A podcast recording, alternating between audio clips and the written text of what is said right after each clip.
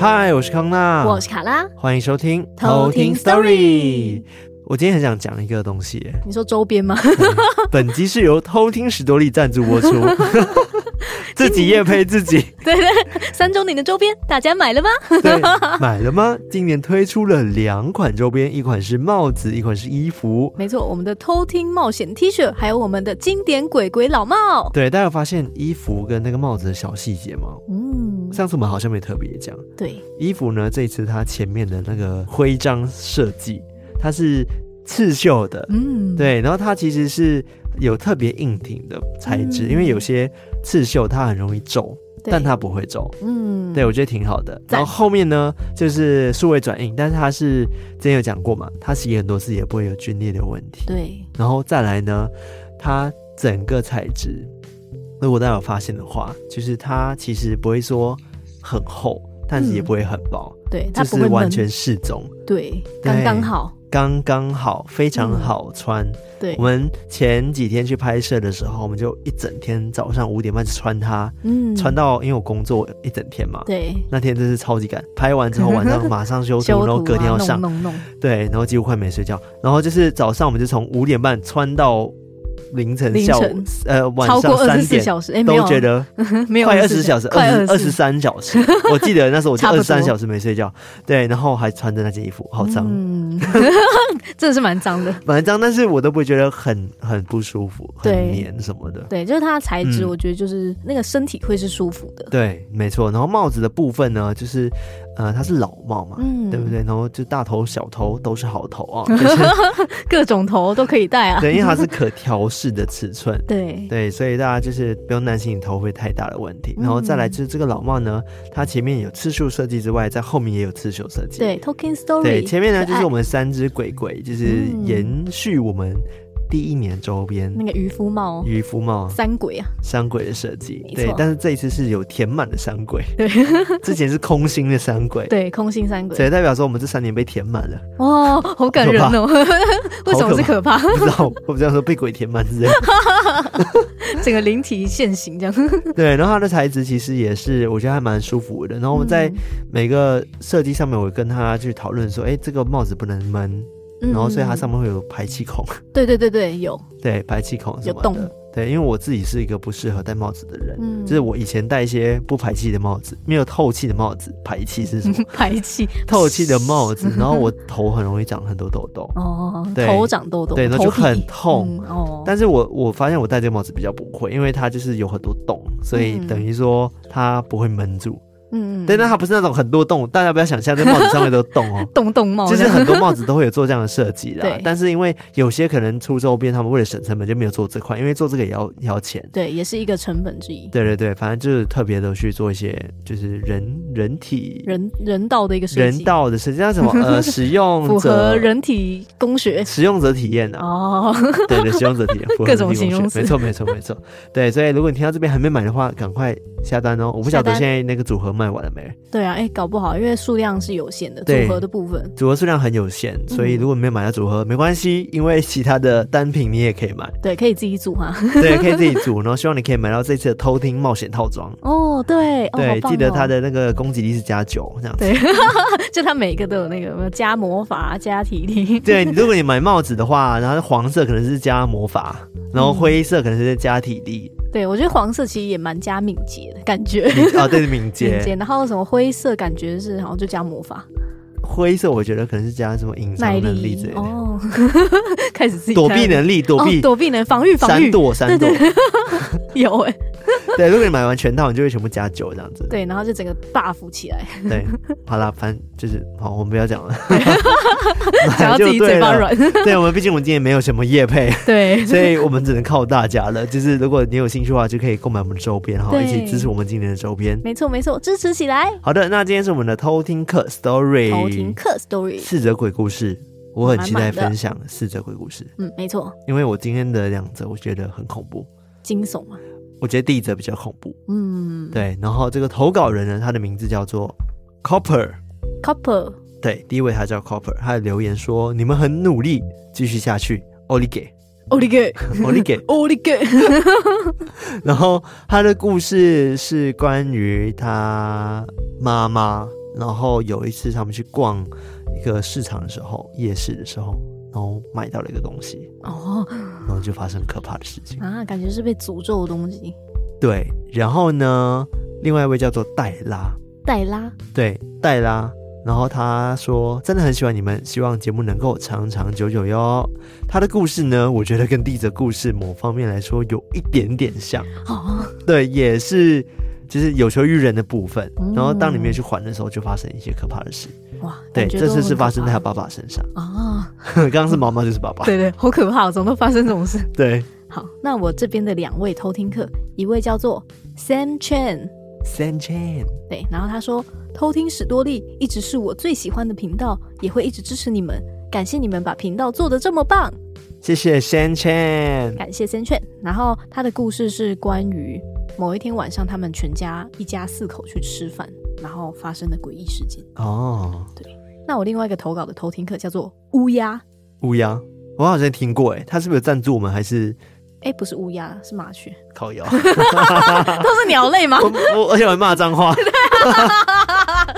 没关系，这一段应该不会剪进去。可以剪进去。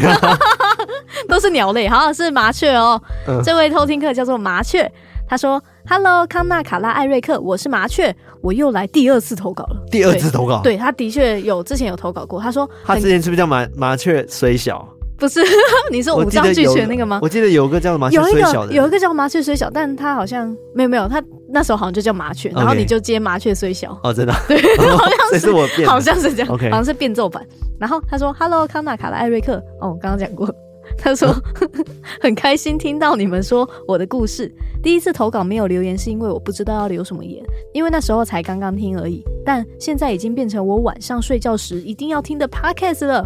还有，但愿讲故事的过程中，一闪一闪的灯光跟康纳听到的奇怪男声跟我的故事无关，因为那时候看到的那位好兄弟五官正好是一位。”成年男性，而桥下正好也是一个在流动的河水。就是我后来也有看，就是回想起之前他投稿那个故事，就是记不记得他说他那时候跟朋友在骑脚踏车，然后他经过了一个白色的桥，看到有一个头伏在那边，记得吗？记得这个故事。对，然后我好像有提出疑问，是不是？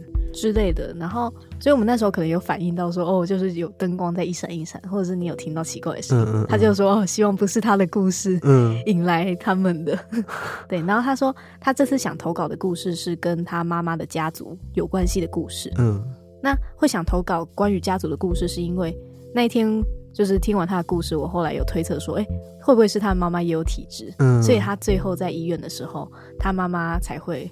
呃，回家之后又带一些东西给他，这样，嗯嗯，然后他说没错，卡拉没有推测错误，我妈妈也有体质，哦、所以他才想来再投稿这个故事。嗯，对，他是很早很早之前投稿的，对，蛮早期。因为我其实记忆有点 有点消退嘛，对，我记得是蛮早以前的。OK，对，好啊，那我们接下来就来说故事喽。那我们接下来就来偷听 story。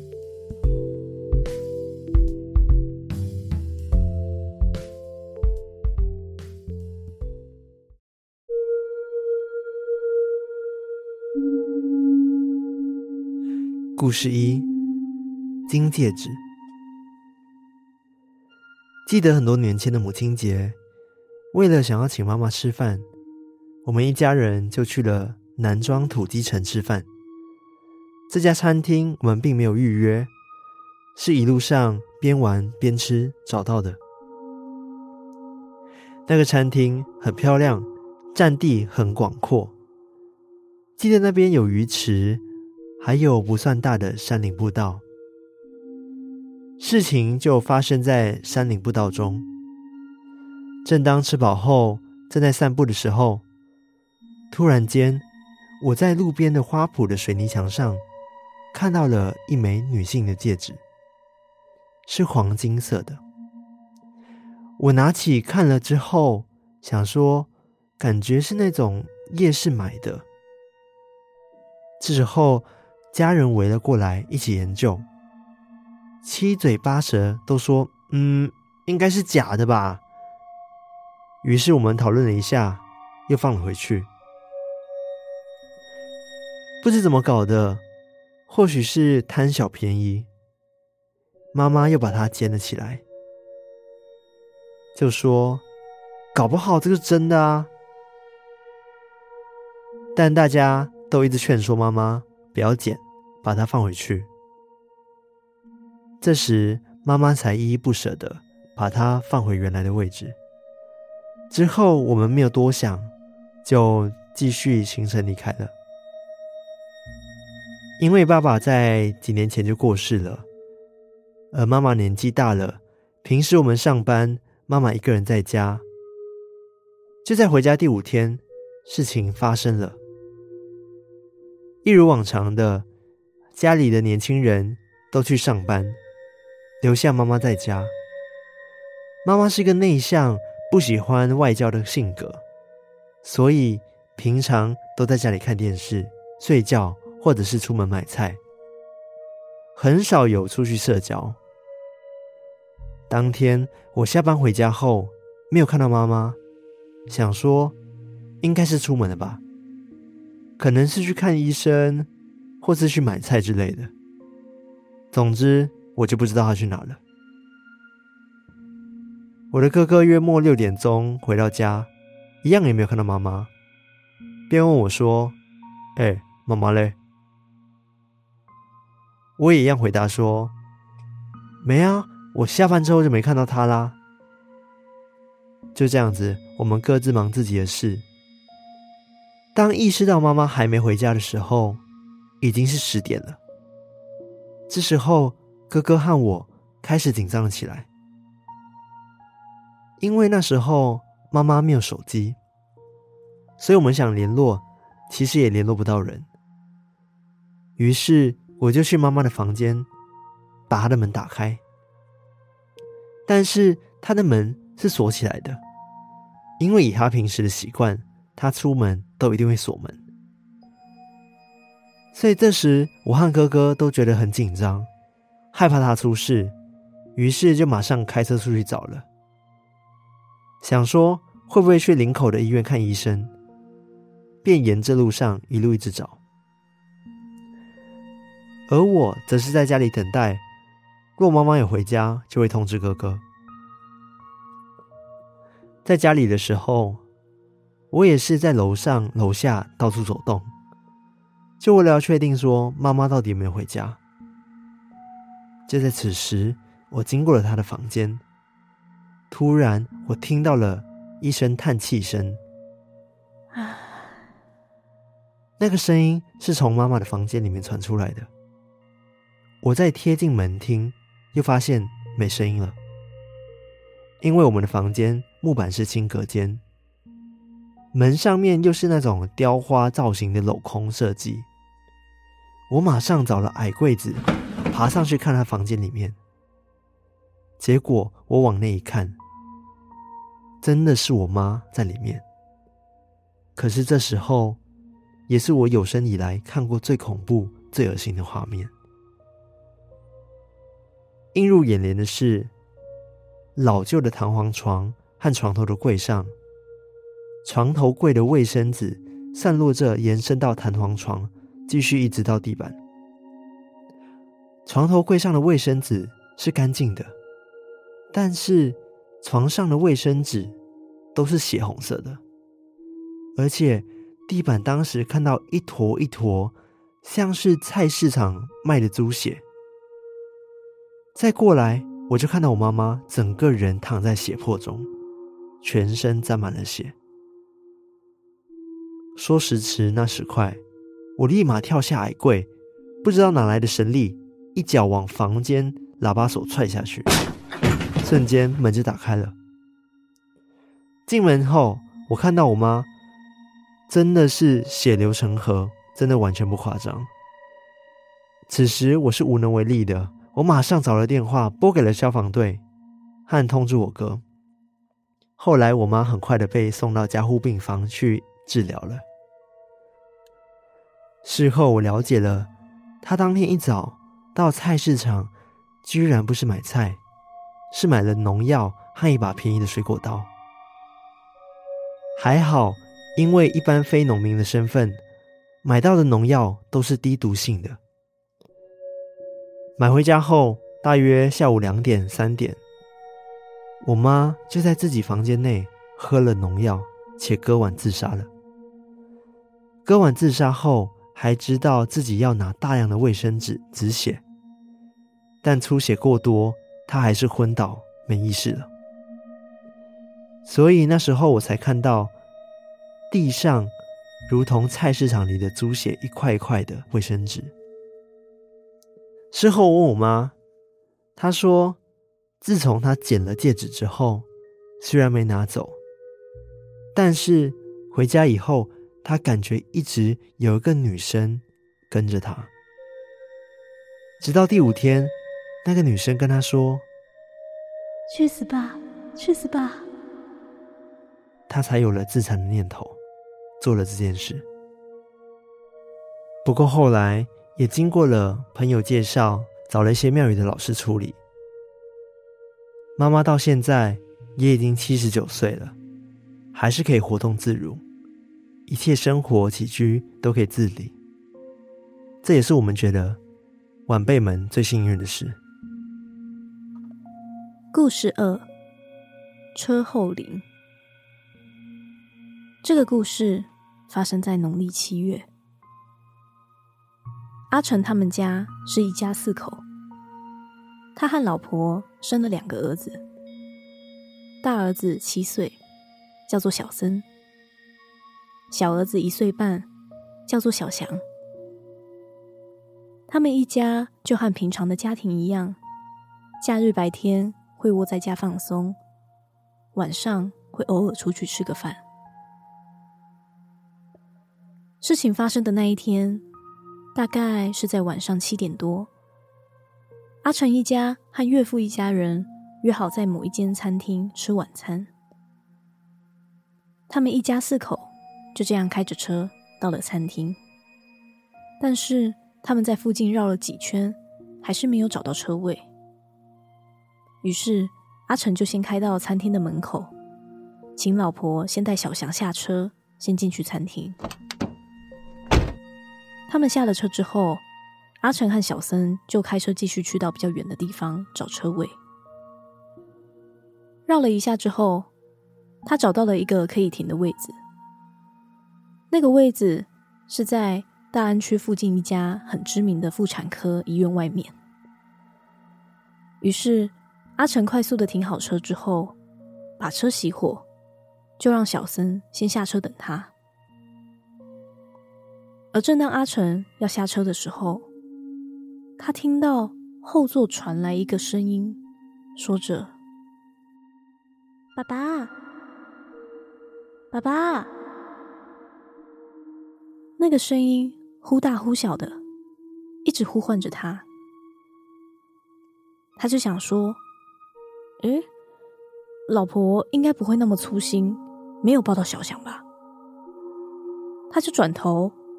往后座的安全座椅看，是空的，但还是可以一直听到那个呼喊的声音。他也确认了当下车子是熄火的，不会有任何声音从喇叭发出来。而当他在仔细听这个声音的时候，他发现那个声音明明就是刚刚被抱下车小翔的声音。阿成就开始觉得有点怪怪的，于是他就下车走到小森旁边，小声的问他说：“哎，小森，你有听到有人喊爸爸吗？”小森就说：“我也听到了，是小翔的声音。会不会是妈妈忘记抱弟弟下来？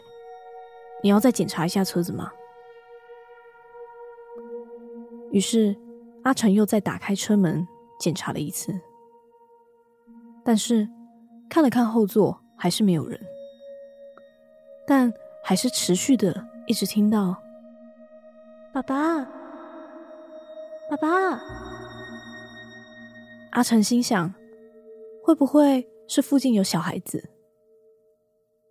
他环顾了一下四周，发现附近的店家都已经打烊。都呈现暗暗的状态。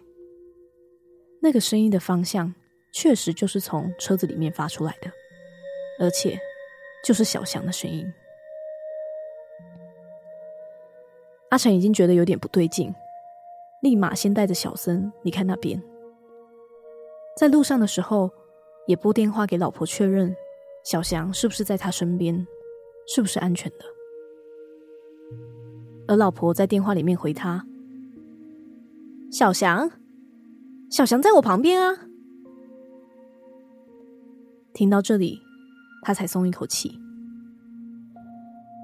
在走去餐厅的路上。小森一直不断的跟他说：“哎，怎么会这样啊？好诡异哦！”阿成只能先跟他说：“应该是有小朋友在附近玩吧。”但小森还是觉得很害怕，所以阿成就继续问他：“你刚刚在车子外面有看到车子附近有人吗？”小森就说：“有啊。”我看到车子前面刚刚有两三个人。听到这里，阿成全身瞬间起了鸡皮疙瘩。他那时候已经检查过车的四周，是完全没有人的。但他担心老实说的话会吓到小森，所以就故作镇定的说：“哦，哦，我也有看到啊。”在接下来的饭局中。阿成也吃得心不在焉，浑身觉得不对劲。后来，在一回到家的时候，他传了讯息给有通灵体质的姐姐，就把刚刚发生的事情跟餐厅的位置都告诉了他。过了一下，姐姐回了讯息，问他：“你们现在在哪里？如果还在外面，先不要回家。”但是，这时候他们一家四口都已经在家了。阿成马上打电话给姐姐，问她怎么办。姐姐就说：“马上请她准备洗米水、五色花草，还有盐米，让全家人都擦过身体之后，拿出去外面远一点的水沟倒掉。而且，千万要注意，离开的时候不要回头，要直接回家。”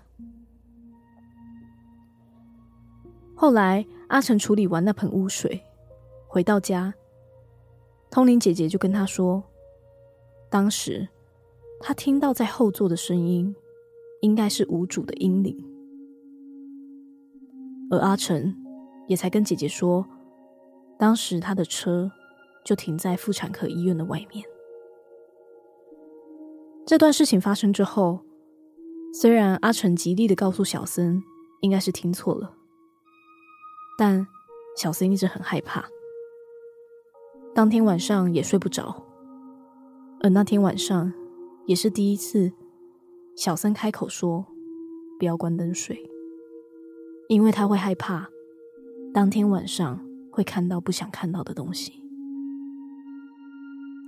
故事三，有求必还。这故事是我国小的时候家里发生的一个事件。我们家有三个小孩，我是老二，上面有一个姐姐和一个弟弟。小时候，我爸爸原本是砂石车的司机，后来发生了一些事，我爸就开始不工作，一直喝酒。但我爸每次喝完酒，都会像发疯似的，一直自言自语，或是发脾气。我们全家人都会很害怕。总感觉我爸每次喝完酒之后就变了另一个人。我们住在一栋租来的房子，我们一家人睡在同一间房间。那间房间只有一个窗户，窗户隔着玻璃，透出微微的月光。我们一家都是打地铺睡在地板的。那天睡觉的位置由左到右。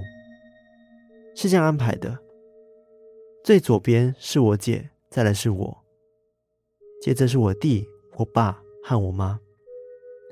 那天约莫睡到半夜的时候，我弟突然很激动的拍打了棉被，我还在半梦半醒之间，发现我妈很激动的大叫：“大头啊，你咧冲啥啦？”这是我爸紧紧的掐着我弟的脖子。他听到我妈大喊之后，才惊醒的松手。当下，我爸突然意识到什么，然后说：“嗯，没事，继续睡。”但当下我们害怕极了。我爸用棉被把我弟的头盖起来，翻过身躺着。但大家其实都因为害怕，根本不敢睡。大概过了几分钟后，我爸又开始不对劲了，感觉到他开始隔着棉被又掐着我弟。我妈也立即的跳出来阻止我爸。这时候，我爸又恢复了意识，但是这一次，他站起身，把灯打开。然后就离开，走去客厅了。我们全部人都吓得不知所措，也不敢说话。后来因为不敌睡意，最终还是睡着，直到天亮。隔天醒来，我们问我弟昨天的事，他说他昨天被掐着脖子的时候，他看到我爸的脸是泛着青光，而且感觉表情。根本完全不像自己认识的爸爸，就像是一个陌生男子附在他身上。隔天，我爸和我妈马上去找了常去的公庙问事。神明说，我爸有跟他求财，但是都没有还愿，所以人家才来要了。后来我爸说，他是去乡下的万应公庙求财，但是他没有意识到。万应公庙已经给他他想要的，所以才一直没有去还愿。最后神明也叫我爸拿花生回去庙里好好的道歉和还愿，希望对方可以原谅他。后来我爸妈赶紧的照神明的意思去处理，那晚事情就没有再发生了。但直到现在，这件事情还是深深的。记在我的脑海里。故事四：女巫家族。这是来自我家族的故事。有一天，我刚好放假，所以就跑去客厅陪我阿妈聊天。在聊天的过程中，我突然很想把放在心里很久的一件事情拿出来问，就是。为什么我们家的人都看得到好兄弟，而且在占卜这个方面都还不错？我阿妈才告诉我，那是因为我们家族的人都有成为巫师的潜力。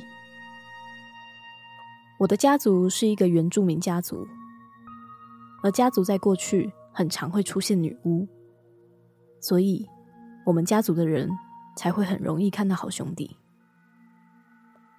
但现在家族很少会出现女巫了，目前只有一位亲戚是。原因是，因为成为女巫之后，要终身都留在部落，为村民以及头目祈福等等的。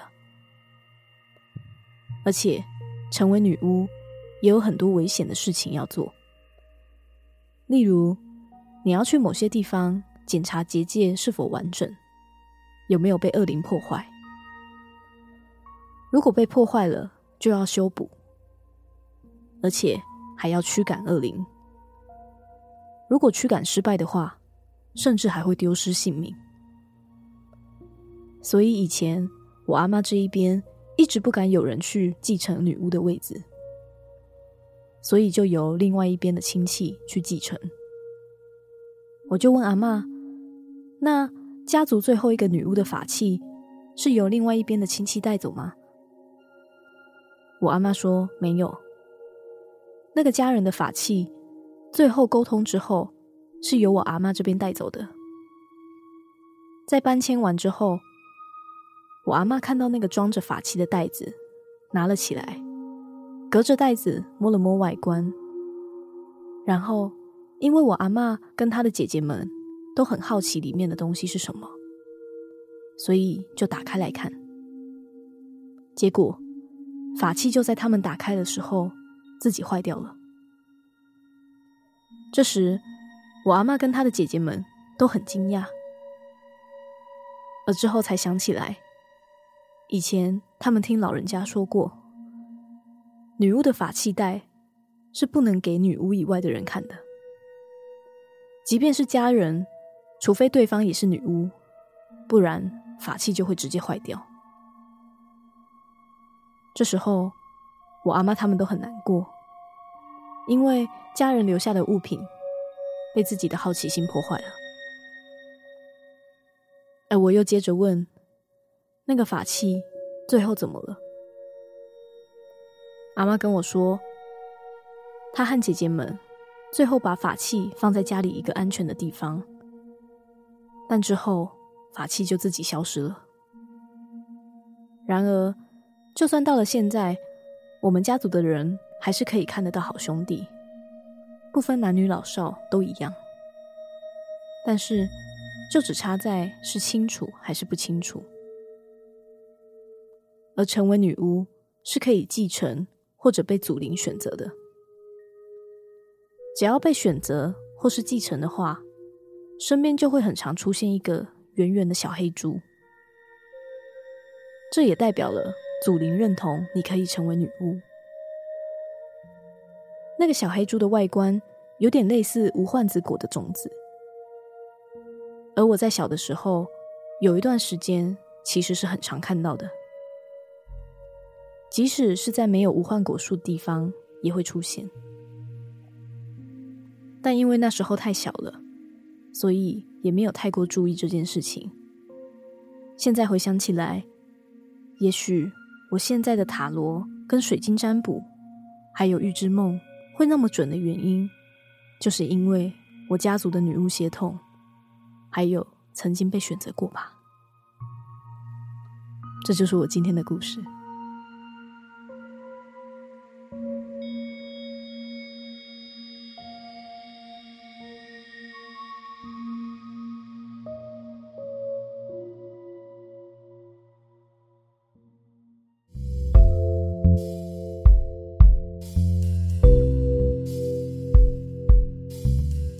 发现我刚刚在介绍这故事的时候，我一直说夜市市场，但其实不是夜市，是早市，它就是买菜。杂期吗？对，第一则故事，嗯嗯嗯，我不是说他家人然后去看那个金戒指嘛，对不对？对。然后他其实是是去早市买菜的时候，然后看到的。嗯，扎奇。对对，扎奇。我刚刚也想说扎奇是一个人嘛，还是什么？原来是台语啊。嗯嗯，扎奇是一个就是很早的那种菜市场，我妈也会去扎奇，而且很多扎奇的东西其实超便宜的，因为就是在最后他们要收摊的时候，他们就会把那些就是即将要快卖完就便宜算你。对，但这个故事其实比较特别，是他。是去扎扎旗的路上，扎旗 扎旗的路上看到的戒指。嗯，对，所以他妈当时就是第一次看到的时候，家人就叫他不要捡嘛，不要捡嘛，对，对不对？结果他妈没有要捡，但是他可能当下有那个贪念吧，嗯，就觉得说哦，搞不好真的是金啊，捡回去吧。嗯，但没想到就在那之后，他就遇到了，他觉得有个女生一直跟着他，对，然后一直在第五天的时候叫他去死。对，感觉他真的是被灵体缠上，嗯，对啊，然后一直去影响他的思想，让他去做出真的轻生的，很可怕哎！他去买农药，然后还这样子水果刀，水果刀自杀，很可怕。而且我觉得更可怕的是，就是他还有想要拿卫生纸止血，嗯，就他已经明明已经做了很像要自杀的事情，但他又自己止血，感觉就是真的被人控制要去做这件事情，然后他在抗拒，对。这个偷听客他有说，其实这个故事他有投稿在灵异公社过，嗯，然后很多人在底下就留言说几个问题啦，就是讲说，哎，呃，为什么救得回来？如果时间过那么久的话，嗯、对吧？可大家可能有这个疑问嘛，嗯、对不对？从如果从早上就已经割完的话，医生说农药的毒性不足够致命，而且距离喝下的时间到发现已经经过了很多时候，该吸收的也都吸收了，所以。到医院的时候也没有牺牲，其实那个农药并没有真的超级毒啦，嗯、很庆幸哎。农药来讲，嗯、对还好，因为它它不是特殊的身份嘛，所以一般的农民来说是不能买那么可怕的农药的。嗯嗯，好险。对，真的是好险哎。嗯。然后他说第二就是割腕的部分，因为他妈力道不足，所以没有割到动脉。嗯嗯。所以在出院的时候，身体血液就是都还没流光。嗯。对，都没事。嗯，很幸运，我觉得真的是很庆幸，啊、所以他最后才会说很开心，就是到现在他妈七十九岁了，然后还能就是孝敬他，嗯，是他们晚辈的一个幸福跟幸运的事。嗯，对啊，我觉得好可怕的故事哦。对啊，太可怕了吧，好危险哦。对，虽然说他妈最后没有剪，但是我不晓得是不是真的是跟他当下想要剪有关系。嗯，对，反正就劝大家，就在路上看到这种。首饰啊，然后而且如果是什么金戒指，看起来像古着类的，我觉得不要碰它了吧。对啊，别捡了吧。对，虽然说之前有个破解方式，就捡了丢进功德箱里面。有这个破解法是不是？对，有人说就是你捡到红包什么的，然后直接丢进功德箱，然后就让神明来处理就好了。原来还有这种做法，很残忍的。对啊，那我第二则故事是三劝的故事，就他们一家四口，然后到。餐厅去吃饭，结果他一直听到那个车厢后面有他儿子另外一个儿子的声音，说“爸爸，爸爸”这样，嗯，好奇怪。对啊，我觉得这故事超悬疑，很悬啊，到底哪来的那个婴儿的灵体？对啊，就是莫名其妙，而且他听到就是他儿子的声音，但他儿子明明就是在被他妈妈抱走，就是一岁半的那个，嗯，对啊，就已经被他妈先抱下去餐厅那边了，对，就很奇怪。然后他儿子小声也说：“哎，对啊，他也有听到，而且。”就是小翔的声音，就是要不要再检查一下车子？嗯、就连他儿子都听到了，一直找不到，但就是从车子里面发出来。对，我觉得是那个灵体，他可能想要有父母，然后就模仿了这个小朋友的声音，嗯、因为他觉得就是小朋友可能叫爸爸有反应，嗯，所以他才会扮成小翔的声音，然后叫爸爸。对啊，听起来蛮可怜的，啊、但是也很可怕。嗯，嗯，因为之前都说就是英灵其实。因为他们就是小婴儿变成的嘛，嗯、所以他们思想其实也很单纯。对，他们就是可能真的就是像你说，就是想要一个家庭，想要爸爸妈妈，所以就只是很单纯的。可能就看到他们一家，然后想要很幸福的样子，想要加入而已。对，而且到最后就是他有一个灵异体质的姐姐嘛，他也跟他说，哦，他当时车是停在那个妇产科医院前面，嗯嗯，所以他姐姐也就觉得说，哦，那就是没错，应该就是屋主的阴灵，嗯嗯，对，然后也叫他们就是拿一些什么盐啊米啊什么，就是清理一下，一下。对，净化一下，然后就没事了，这样，嗯。嗯很悬的故事，而且我其实其实觉得最后一句话也很可怕。就是他说不关灯睡那边啊，你知道有时候人会有一种预感，嗯、就是觉得我今晚就认为这里会有事情发生。对，就还是不要关灯好了。对，他就觉得说今晚就觉得会遇到什么，然后就不要关灯。嗯，对啊，而且他那是他儿子小生，嗯，第一次就是要求说可不可以关灯睡。对啊，对啊，很可怕，很，可不可以不关灯睡？对，对，很恐怖，真的。好啦，然后第三则故事也很恐怖啊。对，哦，真的是。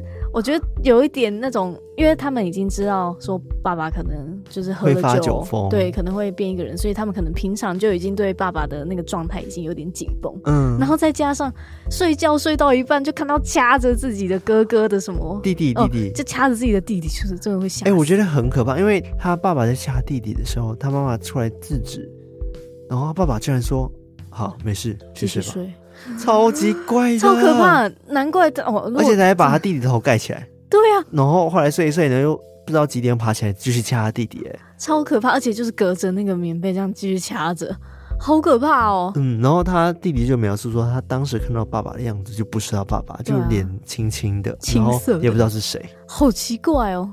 对啊，然后恐怖哎。后来就说，就是真的是一个很，他有去求东西，然后没有还愿。对，就是完全是一个附身、被附身的状态的感觉，嗯嗯嗯，好可怕哦。对，我 真的是，大家如果真的是有求一些神或者是鬼或者一些庙好了，嗯，记得呢，如果有实现的话，记得要去还愿的。其实我觉得有时候没有实现，或许要稍微去跟他们讲一下。嗯，我自己其实有曾经许愿过，嗯，什么东西，但是我好像就泰国四面佛。哦我在大学的时候有去过四面佛去求东西，嗯嗯，但我印象中好像有部分实现了，嗯，然后后来我在毕业之后，我有回四面佛那边去稍微还愿，嗯，对，我记得我是有还了，就是感觉还是要去跟他们打个招呼这样子，嗯，感觉要，对，然后我好像几个同学那时候不是几个同学，我知道好朋友马来西亚朋友们。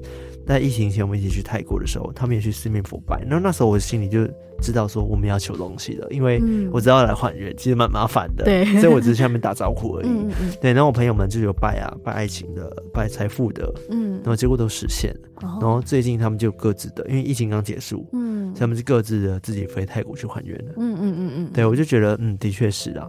对对，就是大家记得有求必还啊！啊，真的哦哦，对，有求必应，但你要还啊！嗯，真的要，真的。对啊，那我最后一则故事就是麻雀分享，就是他家族，嗯，就是有女巫血统的这件事情。对对，就是因为他们原住民家族一直代代相传会有这个体质，所以他们家几乎每个人都可以看得到好兄弟。是是，就只是一些可能程度的差异这样子，他们会有流传一个法器。但那个法器是你如果不是女巫本人的话都不能看。嗯，我觉得超级神秘的、啊。对啊，就是你刚刚在描述的时候，我在想说，他法器到底长怎样？对啊，就是很想知道那个到底是长怎样。而且为什么可以打开就坏掉？对啊，就好像真的是其他人都不能看、不能碰的东西。对，然后他就马上那个女巫带的那个法器直接坏掉，就是超级好奇那个法器都会长怎样。对，而且我也很很觉得这个故事很玄的事情，是因为除了这个法器的部分，就包含他血统。嗯对，然后看他后来就算牌算的很准这件事，我就觉得哇，我真的是很厉害耶。对，因为他们家族好像真的都代代相传有这个能力，而且他们好像科幻片哦。对，祖灵会去挑选就是适合的继承人，继承人。所以他说，以前他在小时候的时候有看到，就是那个小黑猪，嗯，就是有看过，所以也许说他可能算牌算很准啊，或者是占卜很灵。可能就是因为这个原因哦，超酷的。哎、欸，就让我想到那个萨满的电影哦，对啊，就是要被选继承，对，被选继承人。我忘记那个神叫什么名字了，那个羊还是什么忘了，反正就是大家如果看过萨满的话，也是知道说那边当地他们住的村落那边有个他们崇拜的神吧？嗯、对，然后就是女主角，不是女主角，就是那个我一开始以为她是主角之一的。的一个女巫师，嗯，然后他其实原本继承不是他，应该是他姐，然后他姐一直逃避，然后最后变成他被强迫继承，嗯，对，我就觉得哇，我就想到这个故事很可怕，对啊，对啊，就有一种敬畏的感觉，有一种不可逆的感觉，对，就是选到你就不需要做，如果你逆的话，就会发生可怕的事情，就跟萨满的结果一样，就有一点点矛盾，就是一方面觉得说啊，就是选择我很光荣，但是。一方面又觉得说你身上承载的那个责任很重大，对。对，因为他也说，就是你继承了这个角色之外，你还要去做一些有点危险的事情，嗯、像是你要去检查那个，他说那个结界有没有封好，嗯、然后没有封好的话就要把它补上，然后还要去驱赶这些恶灵，嗯，那如果失败的话，有可能会失去性命，很可怕，听起来是一个很危险的工作，对啊，是一个挑战，我觉得感觉是。他们可能的祖灵们给他的一个任务，对，就他必须去完成，对，他完成了，他才符合这个资格。嗯，对呀、啊。但失败也太惨了吧？对啊，失败了好好好危险哦，好难想象哦。嗯、对，不晓得有没有听过什么失败的案例，可以跟我们分享一下吗？好可怕！虽然说没有不希望有这样悲剧发生，但是我还是蛮好奇、嗯、这个选选试的过程、试炼的过程、啊，或者是历代女巫有没有什么？事件啊，或者是很想知道他们发生什么样子的故事。对，我好想邀请他来节目玩的感觉，我好想了解哦女巫的部分。对啊，女巫这一块真的是蛮少听到，就是真的现身说法的部分，因为感觉真的是很少很少。嗯，但前阵子我去看，刚好看到 Inside，嗯，他的最新前几集的 YouTube 好像有邀请到新加坡有个很有名的女巫，嗯，然后我们就有人分享，就是女巫。就是有分黑魔法跟白魔法。哦，对，然后白魔法好像都是偏祝福类的，嗯，但黑魔法比较强，就是不是比较强啊，其实它可以去害人，那应该说它可以施法去让人受伤害，嗯，但是那个女巫她也不是说是专门来害人，她只是会可能会对一些真的在做坏事的人。嗯，做这些可能会伤害到他们的魔法，就这样子。嗯嗯嗯。对，但是一般人，如果你只是嫉妒这个人，我想要你害死他，他是不会做的。嗯嗯嗯嗯。对，所以也不是说黑魔法女巫就是坏的，嗯，就有分白巫师跟黑巫师啊。嗯，就很像哈利波特还是会上黑魔法防御学，类似这种感觉。对，大家还是多少要学一下黑魔法。对。毕竟黑魔法很强啊。对啊。是我也想学，好不好？对啊。好了，但是建议大家啦，如果你没有这个天赋的话，不要乱碰，因为有些东西真的不要乱碰。对，就是、不是你可以掌握的。对，你碰了，最严重失去性命，但是可能真的会影响到你的精神，嗯，然后你可能就是会发疯那种，都有可能的。嗯，对，建议大家不要。对，好，那今天四则偷听课故事我都还蛮喜欢的，觉得很悬疑、很可怕，对，很精彩。对，哦、好的，那今天就分享到这边喽。那喜欢我们的节目的话，记得我们的 IG，我们的 Discord，我们的 Facebook。我是讲反啦，差不多了。好，你可以让我们成为我们的偷听好邻居，然后再来呢，就是可以到各大收听 Podcast 平台，Apple Podcast、Spotify、KKBOX、m i s s b o x 等等的地方，就订阅、订阅、按赞、按赞、分享的分享、留言的留言。没错，然后我们现在 YouTube 也是每周更新一集，欢迎订阅、按赞、开启小铃铛。哇，真的是好地狱啊！最近真的好忙哦，太多事情了，我的天哪，我真的好累哦。好，就是对，没错，我们还要更新 YouTube，所以最近我们。周边正在开卖中，所以大家欢迎大家，如果真的很喜欢我们的话，欢迎支持我们周边。没错，对，周边就是在我们的节目资讯栏下方也会有连接，在我们 IG 也会连接，我们 Facebook 也会连接，在我们 Discord 也会连接，嗯，到处都有连接，找得到我们的地方都会有连接，因为我们希望。他可以卖出去，对，很怕卖不完，又要焦虑，对，又要焦虑，又要焦虑，真的是好焦虑，一直无限焦虑。对啊，我真的，我真的觉得六月对我来说是个地狱月，嗯，真的。对，然后六月过了之后，我觉得会好很多。对，然后接下来就八月，但是八月就好好的专心筹备八月的活动。没错，对，很期待跟大家见面。真的，真的。好啦，那如果后续有加长的话，再跟大家说哈。对，大家可以敬请期待一下，对，期待一下哈。好，那我们今天就分享到这边，那我们下次再来偷听 story，拜拜。